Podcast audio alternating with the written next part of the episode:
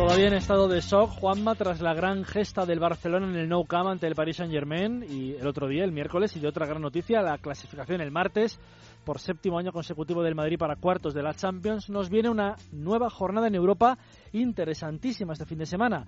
Ya ha comenzado con encuentros muy serios, ya hemos hablado del Juve Milan en Italia y del Leverkusen, rival del Atlético frente al Werder Bremen. Este fin de semana, cuartos de Copa en Inglaterra, mezclados con Liga. Por ejemplo, apasionante Chelsea-Manchester United el lunes y una buena prueba para el PSG de Emery, humillado el otro día en el Nou Camp, que juega en Lorient el próximo domingo.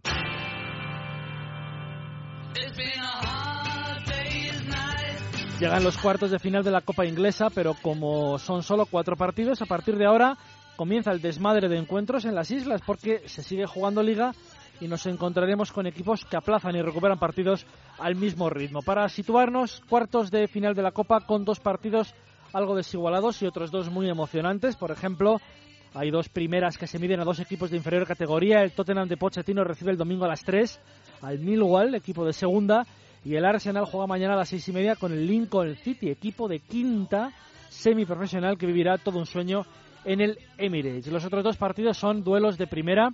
El City de Guardiola viaja mañana al estadio de Middlesbrough de Caranca en un duelo con Enjundia, aunque parece favorito el City. Y el lunes vaya partidazo, el Chelsea-Manchester United en Stamford Bridge a partido único. Los Blues son muy líderes en la liga casera con victoria el otro día en casa del West Ham 1-2, el primer gol de Eden Hazard. Hazard, Pedro, back for Hazard again. Hazard puts the league leaders in front with the swiftest and snappiest of counterattacks in the 25th minute as West Ham are mounting the pressure. Chelsea flick the switch and we're away. El City además cedió este pasado miércoles en el Etihad ante el Stoke, se sitúa a 10 puntos del Chelsea. Para la liga este fin de semana se aplazan, por tanto, los partidos de esos equipos de Copa, pero por ejemplo juega el Liverpool ante el Barley el domingo a las 5 de la tarde.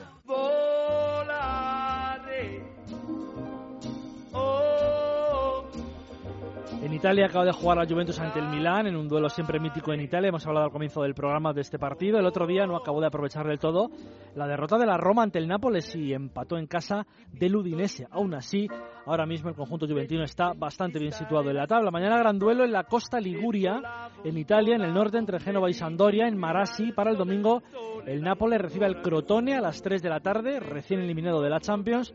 Y la Roma, que ayer perdió 4-2 en Lyon, en Europa League, juega en Palermo a las 9 menos cuarto. No pudo conseguir el conjunto de Sarri, el Nápoles, la machada de eliminar al Madrid el otro día, aunque el recibimiento a los blancos y el ambiente de San Paolo pros presagiaban un infierno mayor.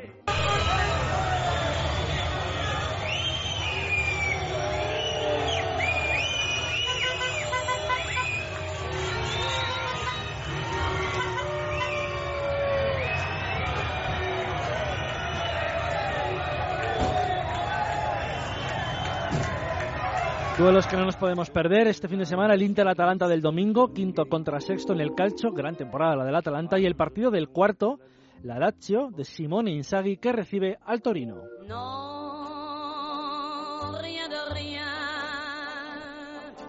Se nos vienen buenos partidos mañana y el domingo en Francia, en una liga emocionantísima. Por ejemplo, el líder Mónaco, el líder del equipo de Leonardo Jardem, recibe al Burdeos mañana a las 5 de la tarde, a tres días de recibir el Manchester City en Champions, habiendo perdido 5-3 en el Etihad. Ya el domingo, turno para el Paris Saint-Germain en Lorient, después de la hecatombe del Camp Nou el pasado miércoles y de la que hablaremos luego.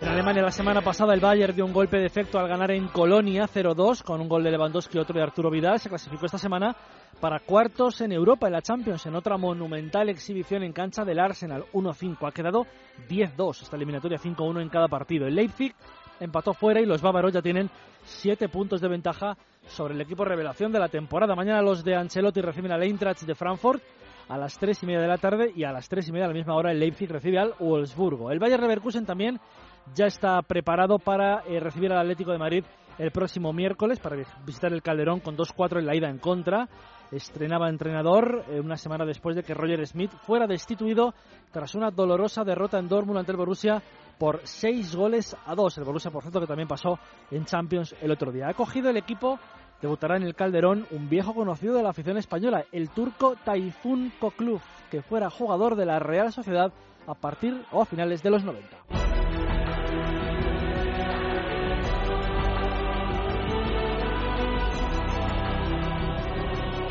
Dos días después, la gesta del Barcelona no ha sido suficientemente comentada en los medios, quizá porque en algunos se ha interpuesto la labor arbitral del colegiado alemán Aitekin, que sí influyó, no vamos a negarlo desde aquí, pero que tú, Juanma, dejaste meridianamente claro en el programa del pasado miércoles. Claro que influyó, pero influyeron más, me temo, planteamientos de entrenador, jugadores del PSG y un encuentro muy decente, tirando muy bueno, del Barcelona en el Camp Nou para conseguir ese 6-1. Sin embargo, hemos notado en prensa digital, no tanto en papel, que reconocieron una enorme superioridad del Barcelona en el partido, titulares que por obscenos y lejos de la ética periodística no vamos a reproducir a estas horas de la noche.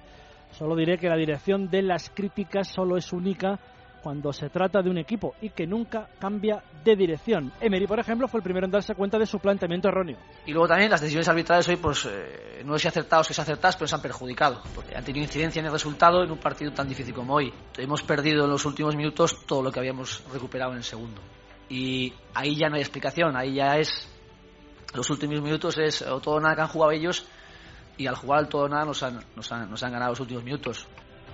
Demasiado conservador el técnico español y la televisión francesa que no se explicaba lo sucedido. C'est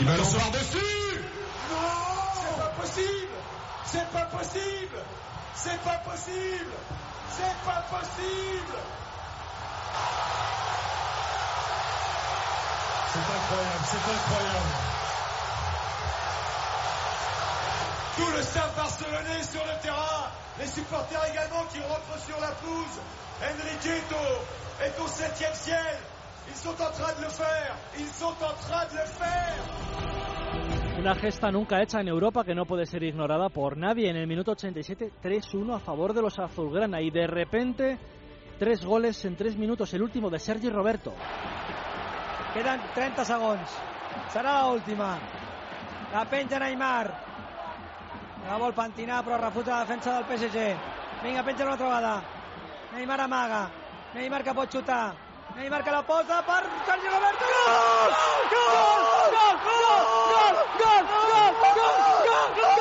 Gol! Gol! Gol! Gol! Gol! Gol! Gol! Gol! Gol! Gol! No m'ho puc creure! Increïble! 6 a 1! El Barça classificat! El Barça classificat! El Barça classificat!